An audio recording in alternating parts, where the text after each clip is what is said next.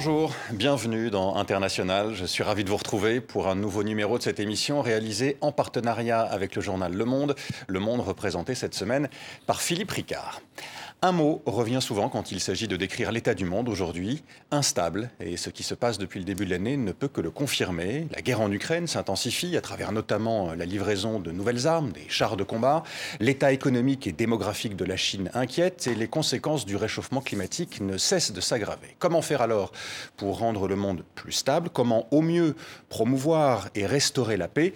Pour répondre à ces questions, International reçoit Jean-Pierre Raffarin. Bonjour. Bonjour, bonjour à tous. Vous êtes le président de Leaders pour la paix, une organisation qui, comme son nom l'indique, euh, rassemble plusieurs anciens leaders, euh, chefs d'État, chefs de gouvernement, ministres, euh, qui mène aussi des réflexions et des opérations, des missions éducatives, notamment pour prévenir l'apparition de conflits.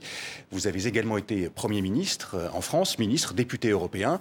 Au-delà des sujets déjà évoqués, nous parlerons aussi avec vous, Jean-Pierre Raffarin, de la situation au Sahel et au Proche-Orient, mais avant de vous entendre, voici comme chaque semaine pour commencer cette émission, notre instantané.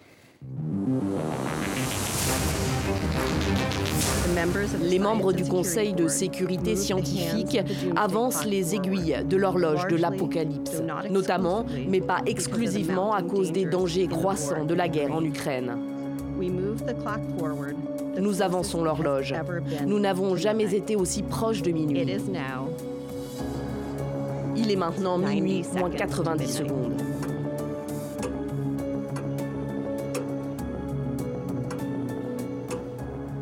L'horloge de l'Apocalypse dévoilée mardi dernier par une ONG américaine. Hein, c'est elle qui s'en occupe depuis quelques décennies maintenant. C'est une horloge conceptuelle qui, depuis 1945, est censée informer sur la proximité de la fin du monde et partant alerter les dirigeants politiques des effets des dangers actuels, en l'occurrence, entre autres, le réchauffement climatique, la guerre en Ukraine et avec elle la, la menace d'une guerre nucléaire. L'Apocalypse est à minuit. Aujourd'hui, on vient de l'entendre, nous en sommes donc symboliquement à 90 secondes. Nous n'en avons jamais été aussi proches. Est-ce que cela correspond, Jean-Pierre Pierre Raffarin, également à l'analyse que vous faites de la situation actuelle internationale. Absolument, oui. Je pense que nous sommes euh, dans un monde qui, plus qu'instable, est devenu extrêmement euh, dangereux. Et donc, euh, je rejoins tout à fait ce type d'attitude. Vous savez, Hegel disait l'oiseau de Minerve s'envole juste avant la nuit. Ça veut dire que la sagesse n'a pas beaucoup de temps avant la nuit. Et donc on a vraiment euh, une situation aujourd'hui où il faut euh, regarder un peu notre environnement. Mhm. Si on regarde à l'Est, on a la puissance de l'Ukraine, une guerre qui n'en finit pas.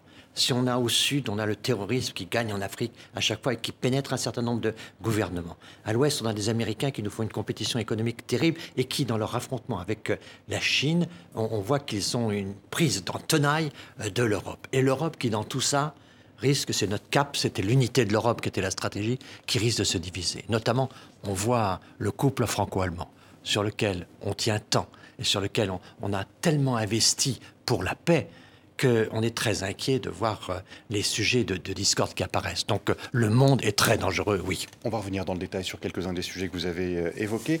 si on reprend cette horloge, elle indiquait minuit moins 17 minutes en 1991 minuit moins 1 minute 30, je le rappelle, cette année. Comment vous expliquez que la situation se soit à ce point détériorée en 32 ans? Ben, je, pense que globalement, euh, nous sommes dans une situation où la tension internationale est, très très forte. D'abord, euh, la tension majeure, c'est la tension entre la Chine et les États-Unis. Il faut bien voir que là, on a une compétition pour le leadership et cette compétition, elle était d'abord économique, elle était des droits de l'homme avec Trump et tout ça, et que c'est devenu une compétition militaire avec une course à l'armement incroyable de part et d'autre. Et donc on est dans une situation extrêmement tendue déjà par euh, cette tension qui gouverne aujourd'hui le monde. C'est la gouvernance mondiale qui est déterminée par cette tension. Ensuite, évidemment, on voit que tous les conflits qui étaient des conflits qui pourraient être des conflits territoriaux deviennent des conflits euh, naturellement à euh, dimension internationale. J'ai rencontré le pape récemment avec une délégation de leaders pour la paix, et le pape parlait de guerre mondiale. Il dit, nous sommes dans la troisième guerre mondiale. Et c'est vrai que nous sommes de plus en plus impliqués dans la guerre en Ukraine. Alors nous ne sommes pas co-belligérants, on peut revenir sur tous ces sujets, notamment avec la livraison des chars. Mm. Nous ne sommes pas engagés de, manière à être belligérants. Néanmoins, on est partie prenante, comme les États-Unis sont partie prenante, et comme euh, au total, euh, la plupart du monde est partie prenante, en dehors des, des 100 qui se sont abstenus appartenu euh, aux, Nations Unies. Donc on, est aujourd'hui dans une pression internationale qui fait que chaque conflit prend une dimension, notamment du fait que naturellement, les pays belligérants font appel aux autres et qu'à ce moment-là, les camps se constituent. Et là, on voit bien qu'il y a un camp occidental d'un côté, et puis un camp qui n'est pas tout à fait défini, mais où il y a quand même un certain nombre de gens. Et tous ceux qui sont abstenus à l'ONU constituent un groupe, même si c'est difficile aujourd'hui de mettre l'Inde et la Chine, par exemple, dans le même camp.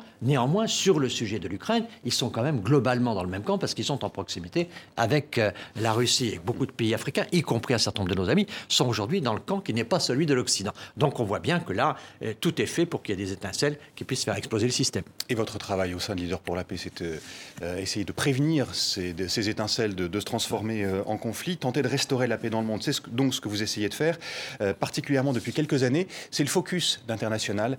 Anaïs Furtad et Patrick Didier.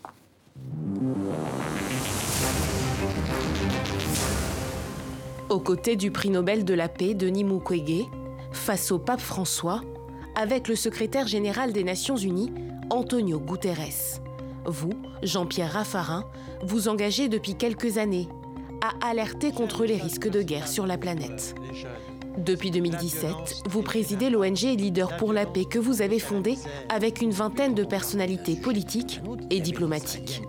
Nous pensons que la boîte à outils diplomatiques dont on se sert dans les organisations multilatérales aujourd'hui, elle est un peu usée.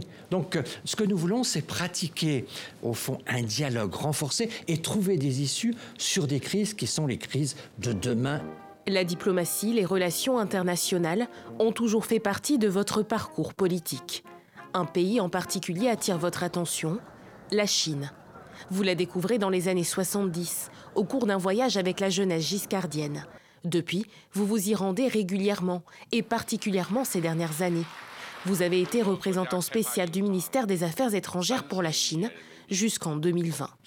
Des voyages fréquents qui vous ont permis de nouer des relations particulières et qui vous ont valu d'être décoré par Xi Jinping en 2019 de la plus haute distinction chinoise réservée aux étrangers, la médaille de l'amitié.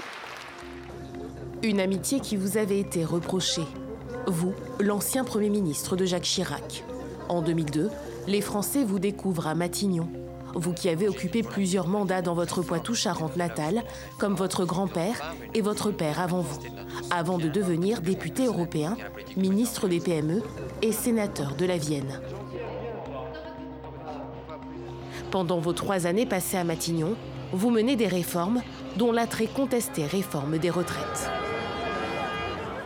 Personnage atypique, il n'est pas rare de vous entendre citer votre idole, Johnny Hallyday, sur des sujets d'actualité comme la crise énergétique, conséquence de la guerre en Ukraine. Il faut chasser le noir, c'est noir, et préférer qu'on me donne l'envie, l'envie d'avoir envie de vivre, de s'occuper de demain et de rester vivant, disait Johnny. Je pense que... De l'optimisme dans un monde en pleine mutation.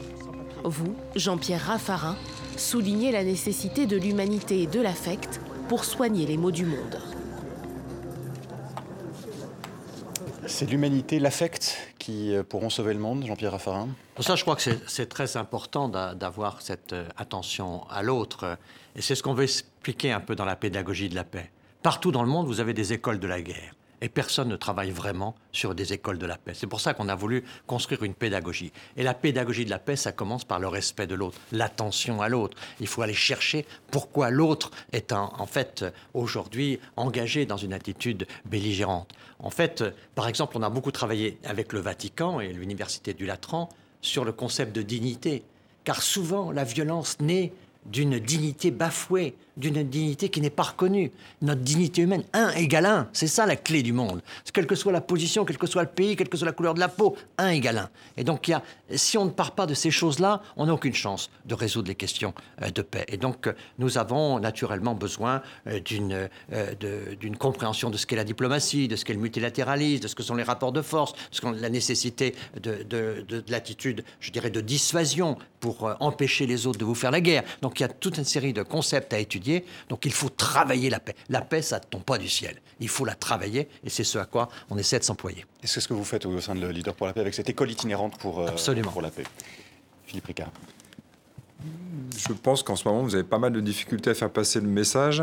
Euh, Quelles sont les missions un peu de, de leader pour la paix? Je crois qu'il y a un voyage prochain en, Côte d'Ivoire. À quoi ça correspond en fait? Plusieurs choses. Former des, jeunes, enfin les, les, aider à comprendre ce que c'est le processus de paix. Par exemple, en Côte d'Ivoire, il y a une demande très forte concernant le rôle des femmes dans les médiations. Je pense que la question du genre dans la, dans la médiation est quelque chose de très important. Les femmes ont souvent une attitude de, compréhension, d'attitude euh, non agressive, euh, qui euh, fait que très souvent des négociations se passent bien quand les femmes sont bien préparées. Donc avec l'ONU à, Genève, avec un certain nombre de partenaires, on a construit une approche de, la médiation et on forme un certain nombre de gens, et notamment des gens qui ne sont pas des diplomates professionnels, mais des gens qui veulent travailler à la compréhension du processus de médiation. Sans médiation, il n'y a pas de négociation et donc il ne peut pas y avoir de paix. Donc ça, c'est un exemple. De part, il y, a, beaucoup de jeunes qui veulent s'engager dans la vie associative, dans certain nombre de sujets et, qui, veulent se sentir, euh, je dirais, euh, mieux formés. Par exemple, Aujourd'hui, on voit le monde extrêmement euh, en difficulté et donc nous avons des visions qui peuvent être pessimistes. Il y a une raison d'être optimiste c'est le consensus des sociétés civiles sur ce qu'on pourrait appeler la planétisation de la politique. Quand j'ai commencé la politique, tout jeune, dans mon Poitou natal, la planète n'était pas un objet politique. Aujourd'hui, les jeunes Américains, mais comme les jeunes Chinois, descendent dans la rue pour défendre la planète. Et les jeunes Africains aussi. Donc ce concept de défendre la planète pour défendre la mondialisation, c'est quelque chose qui est partout présent. Et donc il faut que nous, on essaie de le faire monter ce sujet, parce que c'est un sujet qui rapproche les peuples. Le fait nouveau, je pense, dans notre monde moderne, avec les réseaux sociaux et tout cela, c'est que les sociétés civiles participent un peu à la diplomatie. Et c'est, je crois, un des sujets de rénovation du multilatéralisme, il faut trouver des places pour les sociétés civiles. Alors peut-être que l'un des euh, conflits euh, dans lesquels euh, les sociétés civiles pourraient intervenir serait le conflit israélo-palestinien qui, dont on s'inquiète, qui reprend depuis quelques semaines maintenant avec deux attaques en, 24 heures notamment, 24 heures à peine à Jérusalem-Est. L'une ce matin, elle a fait deux blessés, l'autre hier, attaque meurtrière. Sept personnes ont été tuées par un Palestinien qui a ouvert le feu près d'une synagogue. Une attaque menée quelques heures après des bombardements israéliens sur la bande de Gaza. Est-ce que vous craignez une escalade de la violence dans les heures ou dans les jours qui viennent, Jean-Pierre Raffarin? Oui, je le pense déjà. Elle existe, cette escalade. Hein. Je crois qu'il faut être On y est déjà. conscient qu'on est déjà dans une escalade. Et donc, le, sujet est extraordinairement préoccupant. Et là, il faut, il faut repartir sur euh, les bases qui étaient des bases un peu anciennes, c'est-à-dire de, de, de, discuter avec les deux parties. Il est clair que, notamment avec M. Trump, que les États-Unis, depuis quelques années, ont donné le sentiment que le soutien à Israël était tel qu'Israël pouvait faire ce qu'il voulait. Donc on a vu qu'on n'était plus dans une situation finalement, je dirais, bicéphale, avec un équilibre à trouver entre deux parties, mais on a vu que c'était le soutien à une partie, la partie la plus puissante. Et donc je crois qu'il faut revenir à des logiques de discussion à un moment ou à un autre, c'est-à-dire la reconnaissance des deux États et qu'on puisse avoir une approche de paix qui tient compte des uns et des autres. On ne peut pas faire la paix tout seul. Ce risque d'embrasement entre Palestiniens et Israéliens, il est dû notamment au retour au pouvoir de Benjamin Netanyahou. Vous pensez qu'effectivement son gouvernement euh, de droite, de droite dure, d'extrême droite même, euh, est responsable, co-responsable de, ce qui se passe là? Moi je pense que d'abord c'est le gouvernement de Trump qui est assez mhm. responsable quand le déplacement de l'ambassade américaine à Jérusalem, enfin il y a eu un certain nombre de, phénomènes qui étaient mhm. des sujets de, crispation et donc là il y a eu une attitude qui était une attitude euh, assez belliqueuse au total. Et, mais au fond, euh, je pense qu'aujourd'hui, euh, on est dans une situation où, en effet, le, gouvernement de Netanyahou a créé des polémiques à l'intérieur et à l'extérieur et a créé même des divisions. en, Israël, et, vous savez, c'est toujours la même chose. Hein. Les divisions attirent les adversaires. Hein. donc quand on voit un pays qui se divise, on a tendance à se dire c'est le moment d'attaquer. Donc je pense que euh, à partir du moment où euh, ce gouvernement n'est pas un gouvernement de rassemblement, on voit que suite à élection à élection, on est dans une situation euh, très difficile avec les complexités israéliennes. la Knesset est un, est un Parlement avec la proportionnelle intégrale dans lequel les plus partis, les plus intégristes sont, sont très déterminants dans la constitution de majorité. Donc tout ceci rend la, gouvernance difficile. Donc je pense qu'il faut revenir à des pressions internationales pour apaiser, c'est-à-dire reconnaître d'abord les deux parties et apaiser euh, les relations par une négociation. Euh, l'actualité de la semaine est également marquée par l'annonce de nouvelles livraisons d'armes à l'Ukraine. Vous l'avez évoqué il y a quelques instants. Ces armes, ce sont des chars de combat, des chars allemands en particulier, les Léopards. L'Allemagne a hésité Elle a finalement euh, accepté, elle va en livrer 14. Euh, d'autres pays, grâce à l'accord de l'Allemagne, vont faire de même, la Pologne, euh, l'Espagne, les Pays-Bas. Quelle est votre réaction quand vous avez finalement entendu Olaf Scholz, le chancelier allemand, donner son accord sur ce point-là? Je pense que c'était une décision assez logique au point où, nous en sommes et, qui correspond à la, à la stratégie. Oui, je crois que c'est la stratégie de Zelensky. Zelensky veut un rapport de force avant des négociations qui lui donnent la possibilité d'obtenir satisfaction. Et donc il veut une victoire militaire. Je pense que ce qui est très important, c'est de savoir euh, quelle est la stratégie de l'Europe. Euh, on ne peut pas accepter simplement que la stratégie, ce soit des demandes de Zelensky. Il demande euh, des, soutiens, euh, d'abord en armement, puis donc avec les chars, et on voit que la question des avions arrive juste derrière. Donc on ne peut pas considérer que l'Europe peut s'engager durablement dans ce processus sans avoir sa propre stratégie. Est-ce que on peut accepter ou pas cette question de la co-belligérance ou pas? Il est clair que les chars euh, ne menace pas directement la Russie sur son territoire. Les avions pourraient la menacer. Et donc peut-être que là, on change probablement de statut. On sera engagé plus à partir du moment où des frappes pourraient avoir lieu en Russie. Et dans ce cas-là, on aurait des risques d'extension euh, donc du conflit qui seraient assez préoccupants. Donc les chars, oui, mais pas les avions. Moi, je pense que c'est ma position personnelle, mais c'est un sujet extrêmement difficile, vous savez, parce que euh, dans, dans, cette affaire, toute la question, c'est est-ce que Poutine peut faire appel à euh, l'arme nucléaire. Et donc, est-ce qu'il peut appuyer sur le bouton? Certains vous disent non. Et donc, il faut aller au bout de, la discussion pour construire un rapport de force. Je comprends ce raisonnement. D'autres disent attention, on ne peut pas gagner une guerre contre quelqu'un qui a, sur le terrain, contre quelqu'un qui a l'arme nucléaire, parce qu'il s'en servira en dernier recours. Et votre position, à vous, quelle est-elle? Ben, je, je, suis, je, suis, je suis très très prudent. Euh, nous sommes engagés pour le moment, clairement, avec les Ukrainiens. Et c'est ce qui est pour nous très important. C'est une décision de fond, c'est un système politique, nous sommes engagés là. Donc euh, je, crois qu'il ne faut pas euh, avoir de débat stratégique quand on est en guerre. nous ne sommes pas en guerre, mais eux, ils sont en guerre. Donc euh, pour eux, il ne faut pas qu'on soit ambigu. Donc il est clair que le peuple ukrainien est la première victime de cette situation. Donc il faut être avec le peuple ukrainien. Cependant, je pense qu'il faut qu'on soit extrêmement vigilant parce que le peuple ukrainien est la première victime de cette tragédie, mais peut-être que l'Europe en sera la seconde victime. Et ça, nous devons y être extrêmement attentifs. C'est pour ça que je pense qu'il faut une discussion européenne pour savoir jusqu'où nous allons. Et au-delà des chars, nous changeons un peu de nature. Donc là, je pense qu'il faut un rendez-vous européen pour décider de cela. Parce qu'au fond, euh, si vous voulez, dans, cette affaire, euh, nous pensons qu'il est clair que l'Europe et notamment les relations franco-allemandes sont très importantes. Elles sont une conséquence. Vous voyez, ce débat sur l'énergie fait que les Allemands sont vraiment hostiles au nucléaire. Et nous, nous sommes vraiment engagés sur le nucléaire. Donc on est là sur un clivage très important, qui est une conséquence de la guerre en Ukraine. Donc cette guerre en Ukraine, elle, nous ronge d'une certaine manière. Et si elle divise l'Europe, elle peut nous faire sortir de l'histoire. Vous avez été déçu par les résultats du récent euh, Conseil des ministres franco-allemand euh, dimanche dernier. Euh, on a célébré, il a été célébré les 60 ans du traité de l'Élysée, la réconciliation franco-allemande, mais les résultats concrets se, se font attendre. C'est une déception pour vous? Je pense que c'est une attention. Je pense que ça s'est bien passé et c'était parce qu'on avait eu quand même, il y a eu deux reports et on était inquiet sur euh, l'avenir de cette instance. Donc ça s'est bien passé et il y a eu des engagements euh, qui étaient de la part des, du chancelier du président qui étaient très très forts. Mais je pense que nous devons réfléchir, je pense à, à changer un peu notre nature de relation. Il faut peut-être passer du couple au contrat.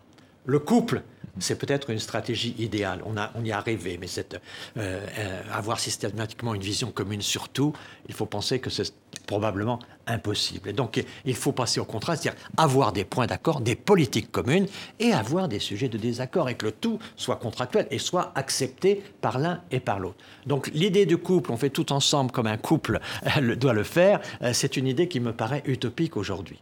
Et donc, il faut intégrer, je pense, cette idée de contrat, passer du couple au contrat Exemple, je pense qu'il y a des sujets de politique commune qu'on peut avoir. À l'intérieur, peut-être que sur l'agriculture, l'alimentation, un certain nombre de sujets majeurs, on pourrait sans doute les travailler complètement ensemble. Je crois qu'à l'étranger, notamment, on pourrait avoir une politique commune de relation avec la Chine. Ça, je crois que c'est très important. la Chine n'accepte que le rapport de force. Quand on est France-Allemagne, ce qu'a fait brillamment, je pense que c'était une des actions les plus brillantes du premier mandat d'Emmanuel Macron, c'est quand il a reçu Xi Jinping, il l'a reçu avec Angela Merkel et avec Juncker. C'était clair, c'est en France, c'est une réunion bilatérale, c'est dans mon bureau à l'Élysée, disait le président, mais je suis avec l'Europe et je suis avec l'Allemagne. Et donc, il avait un rapport de force. Donc, je pense que la politique avec la Chine, nous devrions la définir ensemble, avec euh, Français, de même peut-être qu'avec l'Afrique. Donc, y a, on voit, il y a des sujets de cohérence, et donc des politiques communes une franco-allemande, et puis accepter des différences, et notamment sur l'énergie. Je crois qu'il faudra accepter la différence. Sur, l'Ukraine, vous ne trouvez pas que le couple franco-allemand, pour l'appeler couple, mais disons le, tandem alors, euh, est un peu en arrière de la main vous, savez qu'on aurait pu attendre la semaine dernière des annonces un peu sur une stratégie euh, militaire, de défense, etc. Bon, c'était beaucoup demandé sans doute, mais est-ce que vous ne trouvez pas que le, couple franco-allemand est en train de dilapider une bonne partie de son autorité? D'ailleurs, on, voit une contestation, notamment en Europe centrale. Euh, et balte euh, de, l'autorité du couple franco-allemand. Vous savez, moi j'ai toujours connu cette contestation de l'autorité du couple franco-allemand. C'était plus discrète quand même. Quand, le couple franco-allemand s'entend, on le lui reproche. Quand il ne s'entend pas, on lui reproche de ne pas s'entendre. Donc il, est important qu'il y ait un certain nombre de... Je crois que sur l'idée euh, de la défense européenne, on avance lentement, mais on avance quand même. Et je pense que c'est quand même très important ce sujet. En dépit de la guerre qui a l'air quand même de signer le ah. retour de l'OTAN, la résurrection de l'OTAN qui était en mort cérébrale. Oui, c'est ça. Et donc, Vous partagiez ce diagnostic je, partage, en fait, oui, il y, avait, il y avait une faiblesse de l'OTAN considérable. Mais ça, c'est clair que les peuples européens, quand ils ont peur de la guerre, ils appellent les Américains. Hmm vieux réflexe important. Il faut dire que les Américains nous ont sauvés, quand même, il ne faut pas oublier tout ça. Donc, euh, euh, les peuples européens, et plus on est proche de la Russie, plus on appelle les États-Unis. Et donc, l'OTAN, l'OTAN, il, il, y a deux ans, euh, trois ans, on, discutait, parce qu'ils voulaient nous imposer 2% de nos budgets pour la défense. Tout le monde résistait un peu à en disant c'est aux États-Unis de payer. Et maintenant, tout le monde veut être dans l'OTAN, et on voit un certain nombre de pays candidats, des pays qui n'étaient pas. La Suède et la Finlande. La, Suède et la Finlande qui n'étaient pas particulièrement engagés sur ce terrain-là. Donc, je, je crois que les États États-Unis euh, ont réussi là, et avec l'OTAN, à, apporter une réponse, mais ce n'est pas une réponse de long terme. On voit bien que les États-Unis défendent les intérêts des Américains. Et donc, euh, on voit bien qu'ils ne sont pas impactés euh, comme nous, comme par la guerre en Ukraine. Eux, ils continuent à vendre des armes, ils continuent à vendre du blé, ils continuent à vendre du gaz. Et nous, on est en situation quand même difficile. Donc, on n'a pas, pas le même impact. Donc, on voit bien que les Américains défendent d'abord les Américains, ce qui est normal, on ne peut pas leur reprocher. Mais nous, il faut que les Européens défendent les Européens. Et donc, il faut construire notre défense. Ça prend du temps, c'est difficile. Aujourd'hui, on a l'urgence. On ne peut pas se passer de l'OTAN, évidemment, mais il faut quand même qu'on puisse avancer, et notamment avancer avec les Allemands et avancer ensemble. On ne peut pas imaginer que sur ce sujet, les Allemands avancent tout seuls. Hum sont très atlantiques hein, quand même les Allemands. Et, ils le sont d'autant plus que eux-mêmes sont, confrontés. Bien sûr, ils sont même pas de la guerre ils sont, ils sont plus atlantiques que nous et mhm. donc nous devons être vigilants. Mais nous devons, nous savons quand même l'histoire nous a dit les choses. On ne peut pas avoir une armée européenne qui ne soit pas franco-allemande avec des stratégies franco-allemandes. Et donc ça, nous sommes là devant une nécessité de partenariat. Cette semaine encore, Jean-Pierre Raffarin, le Burkina Faso a dénoncé l'accord de défense qui le liait à, la France et par conséquent, euh, il a demandé le départ des soldats français présents sur son sol, euh, présence permanence, 400 militaires, 400 membres des forces spéciales qui vont donc partir euh, d'ici la fin du mois prochain. Une décision qui a été saluée dans les rues de la capitale burkinabé, Ouagadougou. La présence des bases militaires françaises au Burkina Faso viole sa souveraineté. Un État qui dit qu'il est souverain doit être capable de, défendre, de se défendre lui-même. Il n'appartient pas à une autre armée de venir défendre notre État. Vu la détermination de notre armée actuelle, nous pensons que le départ de l'armée française, bon, ça ne va pas poser problème à notre pays.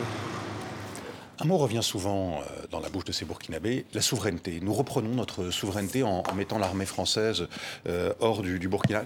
Que leur répondez-vous? Que leur dites-vous? Est-ce qu'il y a de la souveraineté dans les gouvernances instables qu'ils sont en train de promouvoir? Parce qu'au fond, c'est ça quand même, coup d'État après coup d'État, on voit bien que la gouvernance est instable. L'adversaire, lui, est stable, c'est le terrorisme. Et donc, qu'est-ce qu'on constate en Burkina comme ailleurs? C'est que le terrorisme progresse et que ceux qui veulent lutter contre le terrorisme en appelant Wagner, au début, ils disent on, reste protégé par les Français, puis progressivement Wagner prend de l'importance, et Wagner qui est d'inspiration russe naturellement, demande progressivement le départ des Français. Donc on est dans un processus assez logique. D'abord, on doit être méfiant sur ces, questions-là, parce qu'on voit bien que ce sont des coups d'État qui provoquent ça. Donc on est d'abord dans une question intérieure plus que dans une question de stratégie. Et, d'autre part, on voit bien que là, il y a un adversaire de la France qui s'appelle Wagner, qui se développe et qui participe au développement du terrorisme. Et pour nous, la grande crainte, c'est cette euh, difficulté dans laquelle nous sommes, c'est le développement du terrorisme. Parce que le terrorisme, c'est notamment une violence extrême, mais c'est une activité qui embarque beaucoup de jeunes en Afrique aujourd'hui. Et que nous avons d'ici les années 2050 un milliard de jeunes à intégrer en Afrique, intégrés dans l'économie, intégrés dans la vie associative, intégrés dans les sociétés. Et qu'aujourd'hui, une force d'intégration, ça pourrait être d'une certaine manière un engagement de nature politique. Ce que vous dites, c'est que la solution n'est pas que militaire. La solution, la solution n'est pas que militaire et que nous voyons bien que là, ce sont des, des opérations qui sont liées à la gouvernance même du Burkina Faso et qu'au fond, eh, ils, ils, utilisent la France pour des éléments de propagande interne. Mais quand on parle de souveraineté, ça commence par des institutions à gouvernance eh, à la fois stable et éthiquement responsable. Et comment vous expliquez la force du sentiment anti-français? Au Mali, ça a été le cas. Euh, au Burkina Faso, manifestement, ça existe. Au Côte d'Ivoire, où vous allez aussi de temps en temps, il y a des tensions aussi anti-françaises, un peu dans beaucoup de pays d'Afrique. Comment vous l'expliquez, vous qui connaissez quand même le, continent?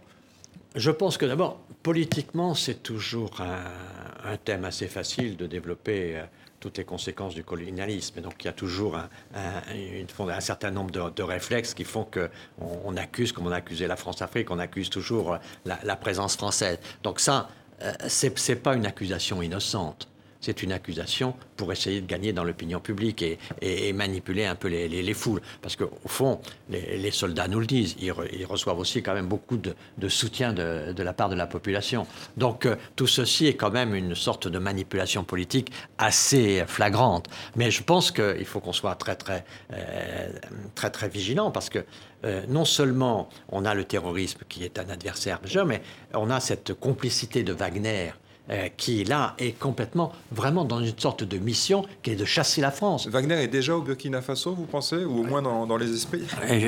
Au, moins dans les esprits et, probablement davantage. Donc, ah, vous avez des indications comme quoi Wagner est déjà là en fait? J'ai pas d'indications, mais je vois, je vois que les choses et les indices que personnellement je peux noter me laissent penser que nous sommes dans une situation où euh, il y a un intérêt euh, Wagner dans, cela. Je, regarde un peu les, choses, je connais beaucoup de, dirigeants du, Burkina. Euh, Ouagadougou est jumelé avec la ville de Loudun.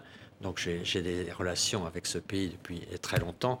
Donc j'ai un peu un sentiment que là, il y a euh, des compréhensions entre les, nouvelles autorités euh, du Burkina et, cette branche russe de l'action en Afrique. Et, comment désamorcer en fait ce sentiment anti-français instrumentalisé, on voit par l'influence au moins de Wagner, sinon de la, Russie tout court. comment désamorcer les choses en fait? Il s'agit de faire des campagnes de, contre les fake news, contre ces manipulations, etc. Ou, c'est beaucoup plus profond À mon avis, ça ne peut passer que par euh, des, progrès de, systèmes politiques qui sont des, la démocratie africaine qui doit pouvoir se, développer et qui, qui, doit pouvoir euh, essayer de veiller à ce qu'il y ait euh, une sorte de, si ce n'est de, transparence, au moins des règles du jeu qui sont assez, assez claires et avec lesquelles on puisse contribuer. Là, aujourd'hui, euh, on est dans une situation où les coups d'État sont tellement fréquents qu'il n'y a aucune stabilité pour parler avec une gouvernance stabilisée. Donc je pense que la question fondamentale dans un grand nombre de, pays, c'est d'essayer de stabiliser les, gouvernances, de faire en sorte qu'elles soient euh, euh, vraiment engagées pour la paix et qu'on puisse sans doute veiller à ce qu'il y ait une organisation peut-être davantage multilatérale pour l'aide euh, à, l'Afrique d'une manière générale. Je pense que, euh, euh, que la Chine agisse seule, ce n'est pas idéal, évidemment. On voit que, que la Russie agit seule, que même aujourd'hui le Japon, l'Inde, je crois qu'il serait peut-être plus utile d'avoir un, plan de soutien à l'Afrique pour les Africains dans le cadre d'une organisation multilatéral, une sorte euh, d'accord de Paris politique, ce qu'avait été pour le financement, qu'on le, fasse pour, la politique, de manière à ce que euh, tout ça n'apparaisse pas euh, aux yeux de, de, l'opinion comme la manipulation d'un pays, quelquefois la France, quelquefois la Chine ou quelquefois d'autres pays. La Russie, vous en parliez Jean-Pierre Raffarin, étend son influence en Afrique via le groupe paramilitaire Wagner, via d'autres canaux euh, euh, également. Il existe par exemple depuis quelques mois une organisation africaine de la russophonie, une organisation officiellement fondée par un homme d'affaires camerounais qui euh, est établi en Centrafrique et qui est poursuivi pour escroquerie d'ailleurs en Afrique, en Europe et en Amérique. Mais comment expliquez-vous que la Russie soit de plus en plus présente en Afrique et que les certains États africains fassent appel à elle, pas à d'autres États? Je pense que c'est une euh, stratégie de Poutine déjà engagée depuis longtemps. Euh, on l'a vu sur l'affaire de la Syrie. Quand les Américains se sont retirés de Syrie, qu'est-ce qui a avancé? C'est Poutine. Son appareil diplomatique, son organisation internationale est plus forte que son dispositif économique et que sa, euh, son, sa puissance économique. Et au fond, la puissance de la Russie vieux pays à tradition internationale, à tradition diplomatique, qui, notamment avec euh, la guerre froide, d'une certaine manière, a un peu co-dirigé le monde pendant un certain temps. Autant euh, euh, les, piliers de l'organisation en Russie sont extrêmement fragiles. On le voit sur une armée qui ne sent pas aussi forte que ce qu'elle était annoncée. En revanche, avec la diplomatie, il y a des gens compétents, il y a des gens structurés, et on a été assez surpris de voir que en Syrie, il y a eu un certain certain nombre euh, de performances diplomatiques. Quand ils abattent un avion turc, ils arrivent à négocier euh, pour qu'il n'y ait pas d'effet de, de, de, cette euh, quand même trouble majeur dans, dans l'action locale. Ce que vous dites en creux, c'est que la diplomatie russe est plus performante en quelque sorte que la diplomatie française et que donc la diplomatie française a des faiblesses. Non, je, je, je, je ne dis pas ça. Je dis, je dis simplement que la démocratie euh, la démocratie, la, diplomatie française qui est liée à notre démocratie est, toujours euh, euh, professionnelle d'abord et, très très impliquée et avec des, résultats dans très nombreux pays très positifs. Mais cependant, il y a une expérience internationale de, de, la Russie qui fait que quand on voit l'économie de ce pays, on voit que c'est un pays finalement qui n'est pas parmi les premières économies du monde. Mais quand on regarde l'appareil diplomatique, l'appareil euh, même y compris d'espionnage, de, de, réseau qui quand même est sans doute euh, des conséquences de, l'URSS, on, voit qu'ils sont quand même beaucoup plus puissants à l'extérieur qu'ils ne sont en fait à l'intérieur. Et que cherche la Russie en fait en, poussant ses pions comme ça, euh, notamment en, Afrique? C'est avoir d'autres leviers d'action par rapport aux Occidentaux, notamment aux Européens, puisque elle est influente sur un continent qui est très proche moi, je pense que comme ils n'ont pas beaucoup de rapports de force économique et qu'ils sont atteints par les sanctions, ils ont choisi ce terrain-là du rapport de force. Mais ça date d'avant la guerre, d'ailleurs. oui, mais parce que c'est leur, parce que c'est un de leurs atouts. C'est qu'on l'a, on l'a vu, c'était la Syrie, mais on l'a vu dans, dans, beaucoup de choses. Quand on voit l'opération qu'ils ont montée avec les Chinois sur les BRICS, où ils se sont mis quand même en partenariat avec le Brésil, avec l'Inde. Vous voyez, l'Inde, quand même, qui était en tension très forte avec la Chine, parce qu'elle a une proximité avec la Russie, que la Chine a également cette proximité. Finalement, l'Inde et la Chine sont aujourd'hui, au sein des BRICS, dans le même camp. BRICS, donc, juste, c'est ce groupe de pays, Brésil, Russie, Inde, Chine et Afrique du Sud. Et Afrique du Sud. Grands émergents. donc, euh, euh, voilà, grands émergents, mais qui sont une puissance qui, au départ n'était pas tout à fait son ton, mais qui prend quand même de plus en plus une allure anti-Occident. Donc, euh, et donc on voit bien qu'il y a euh, sur le terrain diplomatique, la Russie est plus forte que sur le terrain économique. Euh, parlons maintenant d'un pays, Jean-Pierre Raffarin, que vous connaissez particulièrement bien, la Chine. Vous en avez déjà parlé à plusieurs reprises. La Chine, dont la population a baissé l'an dernier pour la première fois depuis 61 ans, du moins officiellement. Les chiffres ont été annoncés il y a quelques jours. Mais Valo.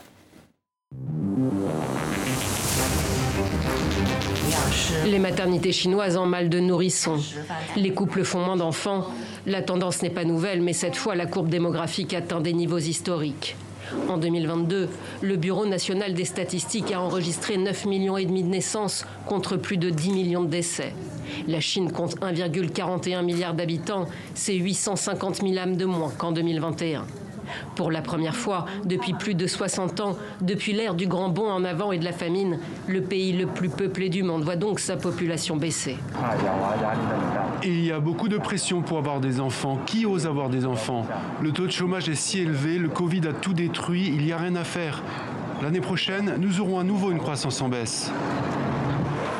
Vie trop chère, femmes qui misent sur les études, chômage des jeunes. Les nombreuses mesures comme la fin de la politique de l'enfant unique pour gonfler le taux de natalité s'avèrent vaines. Et le vieillissement de la population a un prix. La chute démographique s'annonce durable. Le régime chinois craint la concurrence et le manque de main-d'œuvre.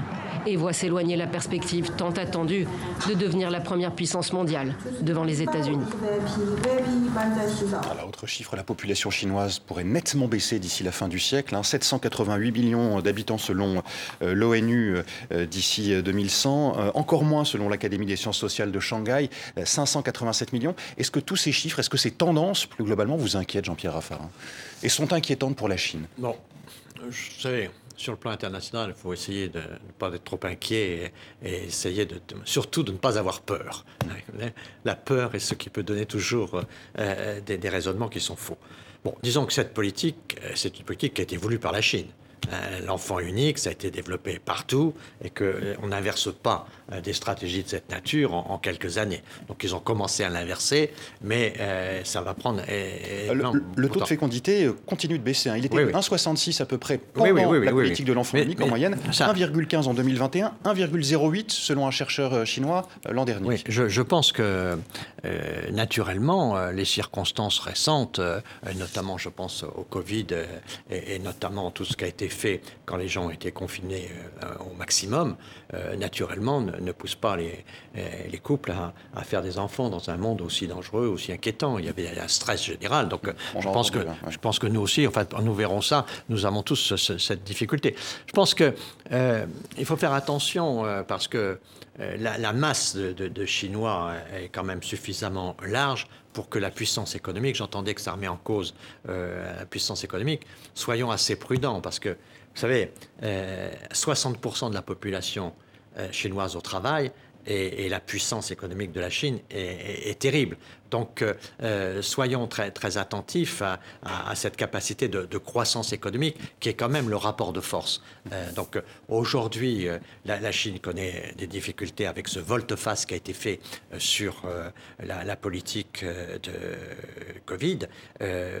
Est-ce que, est que ça a été fait parce que, d'une certaine manière, le contrat social a été en partie changé Auparavant, quand même, euh, l'idée de base, c'était que euh, si euh, vous vouliez avoir des libertés, il ne fallait pas faire de politique. La politique, ça se faisait avec le Parti communiste et seulement avec le Parti communiste. Mais si vous ne faisiez pas de politique, vous pouviez avoir des activités commerciales et développer vos propres entreprises.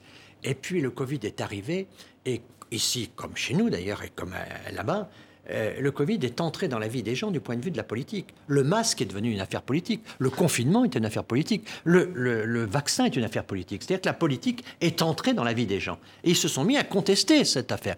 Alors que la contestation était quelque chose qui n'était pas dans, la nature des choses, dans, le système tel qu'il était. Et donc euh, euh, là, il y a eu une contestation très importante. Donc une sorte de gile social qui a changé. C'est un échec pour les autorités chinoises? Ah bah, d'avoir envisagé le, traitement et la gestion de cette épidémie sous cette, euh, de la manière qui a été choisie Écoutez, je, ne suis pas un, spécialiste de la pandémie, donc je ne sais, je sais pas, ça c'est ton médecin. Non, mais vous connaissez bien la Chine et la manière dont, oui, mais, les autorités D'abord, euh, d'abord euh, comme, tout le monde, comme tout le monde, on n'y va pas depuis trois ans, mmh. donc on a quand même plus la sensibilité qu'on pouvait avoir quand on y allait régulièrement. Donc, je, on, et puis toutes les informations aujourd'hui sont quand même biaisées. Hein. il faut quand même voir qu'on est dans un univers international où il y a des, des propagandes qui, qui sont très très fortes la propagande chinoise est puissante, la propagande anti-chinoise des Américains est aussi très puissante. Donc euh, il, faut, il faut avoir clair. Moi, je ne sais pas exactement, je ne peux pas dire échec ou, Ce que je vois, ce que je comprends, c'est que, un, l'opinion publique était très euh, hostile à ces confinements. Je vois que, par exemple, les, Français qui étaient à Shanghai, je les connaissais bien, euh, tous ces Français euh, ont très souffert du confinement. Ils ont voulu rentrer en France. Ils étaient très favorables à l'économie chinoise auparavant. Là, ils sont entrés et ils ne voulaient plus repartir. Ils ont vraiment été très secoués. Il y a vraiment. Donc j'imagine que ce que les Français de Chine ont ressenti, les Chinois l'ont ressenti aussi. Donc il y a cette contestation. Et puis à côté de ça, il y a, le besoin de compétition avec les États-Unis, le besoin de croissance. Et pour le besoin de croissance, c'est le maximum de gens au travail. Donc ce volte-face, il est probablement fait pour les deux raisons. À la fois parce que l'opinion était mécontente, mais aussi parce qu'il faut mettre les gens au travail. Et d'après ce qu'on entend ici en France, les entreprises françaises euh, qui aujourd'hui ont des usines en Chine trouve que ça repart en termes de croissance de manière assez possible. Les résultats de nos grandes entreprises, notamment dans, le luxe, mais pas seulement, sont satisfaisants pour nos entreprises aujourd'hui. Donc, visiblement, il y a un pari croissance et il y a aussi, naturellement, une question sociale qui a été très, très puissante. Est-ce que c'est de nature, quand même, cette volte-face, cette improvisation pour sortir de la politique du zéro Covid, est nature à fragiliser quand même le, leadership, la, direction chinoise, c'est-à-dire le fragiliser Xi Jinping en dépit des résultats du dernier congrès. D'ailleurs, est-ce que le durcissement n'est pas un signe d'une certaine vulnérabilité aussi? Bah, euh, D'une manière générale, ça a toujours été dans nos analyses. Hein. Quand il y a durcissement d'un système autoritaire, c'est qu'il y a une fragilité quelque part. Donc ça, c'est en général une, règle qu'on a constatée à peu près partout. Donc il y a certainement un certain nombre de fragilités. Vous parlez d'improvisation, je ne suis pas sûr. Hein.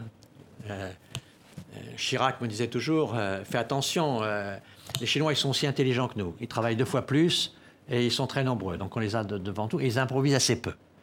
Donc vous avez remarqué comme moi que le durcissement, il a duré jusqu'au Congrès, qu'au lendemain du Congrès, ils ont tout lâché. Donc tout ceci a peut-être été quand même programmé dans, dans une vision qui étaient leurs critères politiques dont, on ne connaît pas. Une forme de contestation euh, voilà, et donc, qui est montée quand même aussi. oui, mais ils, ont, ils ont tenu jusqu'au Congrès. on voit bien qu'il y a quand même eu une césure à un moment du Congrès. Donc le Congrès a joué un rôle dans cette affaire. Pour vous, c'est n'est ah. pas improvisé en fait ce qui se passe là je, je, je, ne sais pas, mais c'est pas un pays improvisateur en général. Regardez, ils font des plans, ils ont des plans assez, assez modernes, ils, mettent beaucoup de choses en, route. Donc, en général, ce ne sont pas des gens qui improvisent. Donc, euh, euh, euh, je ne sais pas comment les choses se sont passées en, circonstance, mais ça, me surprendrait que ce soit de l'improvisation.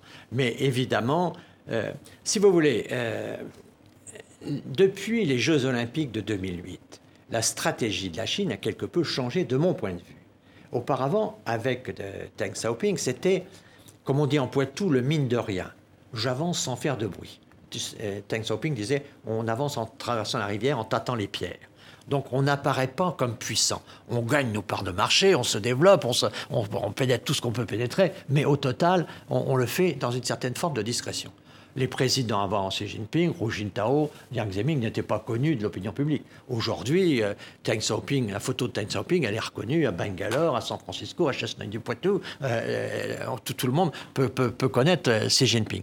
Et on a eu une série de manifestations, les Jeux Olympiques de 2008, l'exposition universelle de Shanghai, où là, à ce moment-là, il y a eu un tournant. La Chine assumait cette deuxième place mondiale et grosso modo était candidat à la première place mondiale. Donc on a eu cette présence-là et Xi Jinping était, est devenu un leader qui, contrairement aux autres, a publié des livres, fait des voyages. Il n'avait pas cette discrétion euh, précédente. Donc, il y a une politique de plus en plus agressive aussi dans le voisinage. Voilà, voilà. Et, puis, et puis ça, ça l'armement, l'objectif des 10% par an, il, il, est déjà très ancien. Mais il y a la route de la soie, il y a eu un certain nombre de choses. Et donc, j'ai bien vu qu'il y a un certain nombre de gens en Chine euh, ce, qui est, une stratégie, cette nouvelle stratégie d'exposition, qui est contraire un peu à Confucius et, à, la sagesse qui fait que euh, le bon général chinois, c'est celui qui gagne les guerres sans avoir à les livrer. Donc, euh, c'est celui qui avance doucement sans effrayer. Et je, sais bien que donc il y a un certain nombre de gens, mais alors combien, tout ça, je, ne peux pas le savoir parce que ce pays n'est pas transparent de ce point de vue-là. Et donc, il y a un certain nombre de gens qui se sont plaints et qui ont contesté le fait que la Chine ait fait peur à l'Occident. Car la réaction des États-Unis, la réaction de l'Europe à un moment, on a vu que la puissance de la Chine a fait peur.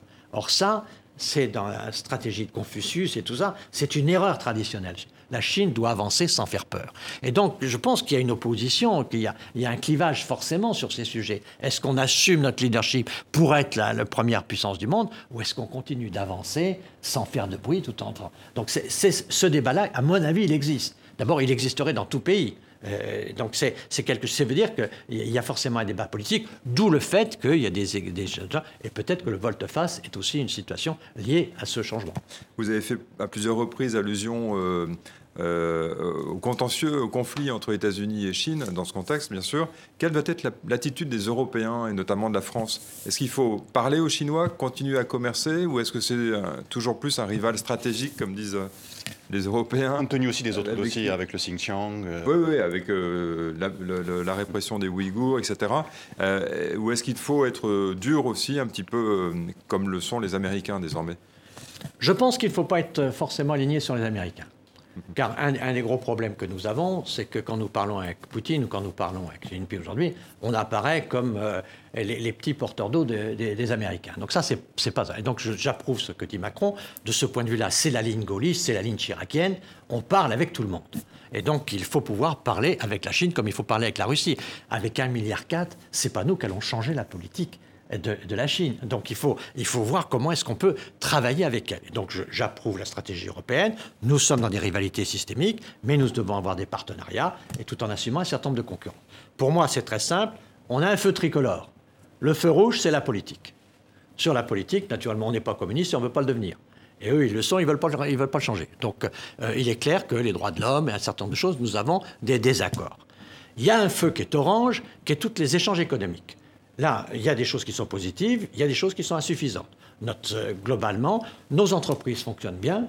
Hein, hein, les L'Oréal, les Schneider, les Sanofi, les Michelin, tout ça euh, font de très bons résultats. Il n'y a pas de découplage économique, contrairement à ce que cherchent les États-Unis. Les États-Unis cherchent à nous embarquer mhm. dans, dans, une tension, mais nous, nos entreprises. Plusieurs grands entrepreneurs nous ont dit à plusieurs reprises si on veut être une entreprise française mondiale, il faut être présent aux États-Unis et il faut être présent en Chine. Donc, euh, grosso modo, on a un feu orange qui est le commerce, et il y a le feu vert sur lequel il faut bien travailler, qui est le multilatéralisme. Aujourd'hui, par exemple, nous demandons en permanence à Xi Jinping d'agir euh, sur Poutine pour un cessez-le-feu. Et donc nous avons besoin de la Chine aujourd'hui, comme nous aurons toujours besoin de la Chine sur le monde. Donc vous avez le sentiment que rouge, ça marche, enfin que Xi Jinping effectivement pas, pas, suffisamment, mais peut-être que peut-être que les conditions euh, vont, vont changer, ils vont se rencontrer bientôt, peut-être que les choses changeront, mais en tout cas c'est la volonté de la France de parler à tout le monde et de faire en sorte que Xi Jinping fasse pression sur Poutine. Donc un feu rouge, orange et vert. Donc il faut pouvoir discuter sur ces éléments-là. Mais enfin, ça, c'est la tradition gaulienne de la politique étrangère de la France. un feu tricolore n'est jamais des trois couleurs en même temps. Quelle est la couleur qui domine en ce moment? En, ce moment, si vous êtes sur le terrain économique, il faut aider L'Oréal, il faut aider, il faut aider Schneider, il faut aider Seb, il faut aider. Quand vous pensez qu'on vend des cocottes minutes françaises en Chine, donc euh, on, a un certain nombre de retards. Donc sur, le plan économique, il faut faire que nos intérêts économiques. Il faut penser aussi à nos intérêts et penser à nos valeurs. Donc quand vous êtes sur le terrain économique, vous, essayez de créer vos propres rapports de force. Sur le terrain politique, on, on a forcément euh, un certain nombre de réserves à exprimer. Vous allez retourner en Chine, euh, Jean-Pierre Raffarin, en tant que représentant du euh, ministère français des Affaires étrangères je, ne sais pas encore comment, quels, sont les calendriers. Pour le moment, les choses sont euh, difficiles. Donc, ça fait trois ans que je ne suis pas allé en Chine. et, au fond, il y a beaucoup de distance. Donc, on n'a pas forcément la même connaissance de, ces sujets quand on y est et quand on n'y est pas. C'est bien que M. Macron y aille, juste parce qu'il prévoit un voyage prochain, mais à une date non fixée. Ah, mais, mais, bien sûr, tout comme il doit parler, malgré notre soutien à l'Ukraine, il doit parler avec Poutine, euh, il, est clair que nous sommes dans une situation où il faut sauver le multilatéralisme. Euh, la paix, ça se fait en parlant avec l'adversaire. Si vous ne parlez pas avec l'adversaire, si vous vous renfermez dans votre secteur, c'est ce que faisait Trump. Trump, il ne parle qu'à ses amis, il ne parle pas à ses adversaires, et il excite ses amis, il montre ce que fait quelquefois la NUPES en France. C'est-à-dire, on a un globe de soutien, et ce soutien, on le radicalise. Ça, c'est une stratégie. Ça s'appelle la stratégie de l'affrontement. Et il est clair que la stratégie française, c'est plutôt avec le multilatéralisme, mettons-nous à l'ONU autour de la table. Donc pour ça, il faut réformer le Conseil de sécurité, il, faut, il y a beaucoup de choses qui sont à faire pour rénover, donc on travaille là-dessus en tant que think tank sur ces sujets, il faut réformer le multilatéralisme, mais il faut accepter l'idée que c'est autour de la table que se règlent les choses. Donc si on veut se les régler, il ne faut pas exclure de gens du tour de la table. Euh, un mot, il nous reste euh, à peine, à peine cinq minutes, euh, des retraites en, France. L'examen de la réforme des retraites va commencer ce lundi à l'Assemblée nationale, réforme très contestée par les syndicats, nouvelle journée de grève prévue mardi, par l'opposition et même par certains élus de, la majorité. Est-ce qu'elle a une chance de passer cette réforme? Vous qui avez fait passer une réforme sur les retraites, pas seulement, hein, c'était dans le cadre d'un agenda social, c'était en, en 2003, mais compte tenu de l'expérience que vous avez et des contacts que vous avez encore dans le monde politique français, est-ce que vous pensez qu'elle a une chance de passer? Je pense qu'elle a une chance de passer parce qu'il faut faire cette réforme. C'est clair que nous avons euh, un système euh, de sécurité sociale qu'il faut sauver. La, la, protection sociale dans ce pays, elle est sur le travail. Et le travail, il faut se méfier parce que l'évolution du travail est en train de changer considérablement. La conception du travail est en train de changer. Et là, on voit bien que il y a de plus en plus de gens qui touchent les retraites et de moins en moins de gens qui les paient. Et donc, il y a, un moment où il est clair qu'il faut un certain nombre de réformes. Donc, nous avons une situation où chaque gouvernement va devoir faire un certain nombre d'efforts. Et donc, ce gouvernement-là fait un effort. Ça ne règle pas tous les problèmes, ça règle les problèmes de survie de notre système. Donc, je crois que nous savons, il y a eu des discussions, il y a eu des... L'affaire était très compliquée parce qu'avec la Covid, avec la guerre en Ukraine, avec l'inflation, avec tout ça, on est dans un contexte politique extrêmement difficile. Mais il ne faut pas perdre le Le cap, c'est cette réforme de notre protection sociale pour la, euh, pour la durabilité du système. Et de ce point de vue-là, je crois qu'on est dans la phase politique. Maintenant, c'est au Parlement de se prononcer, au gouvernement de faire le travail, d'écouter les uns et les autres, de, prendre un certain nombre d'amendements, de négocier, de faire en sorte que ce, texte puisse passer. Je crois que c'est important.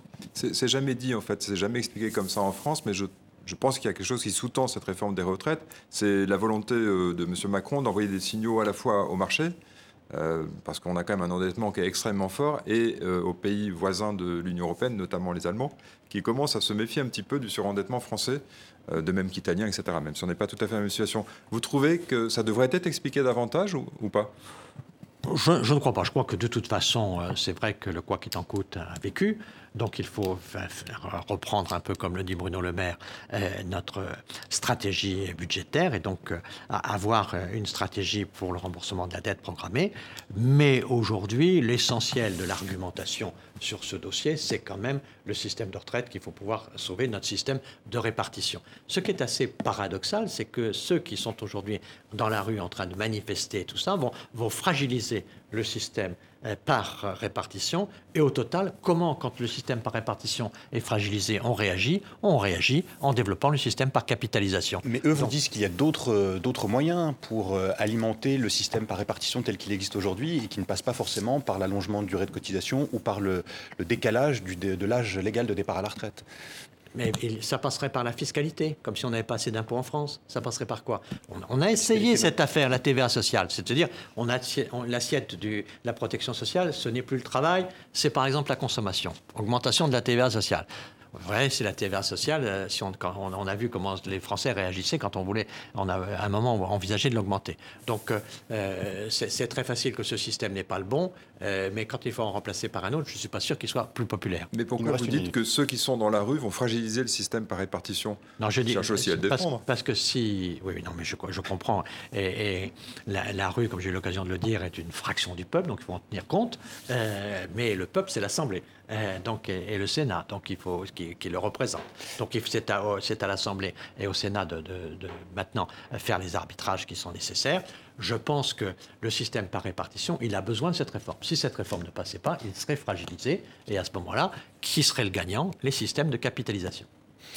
Merci beaucoup. Merci Jean-Pierre Raffarin, président de Leader pour la paix, ancien Premier ministre français. Merci d'avoir répondu à nos questions. Merci à vous, euh, Philippe Ricard, et merci à vous de nous avoir suivis. Je vous dis à la semaine prochaine. Au revoir.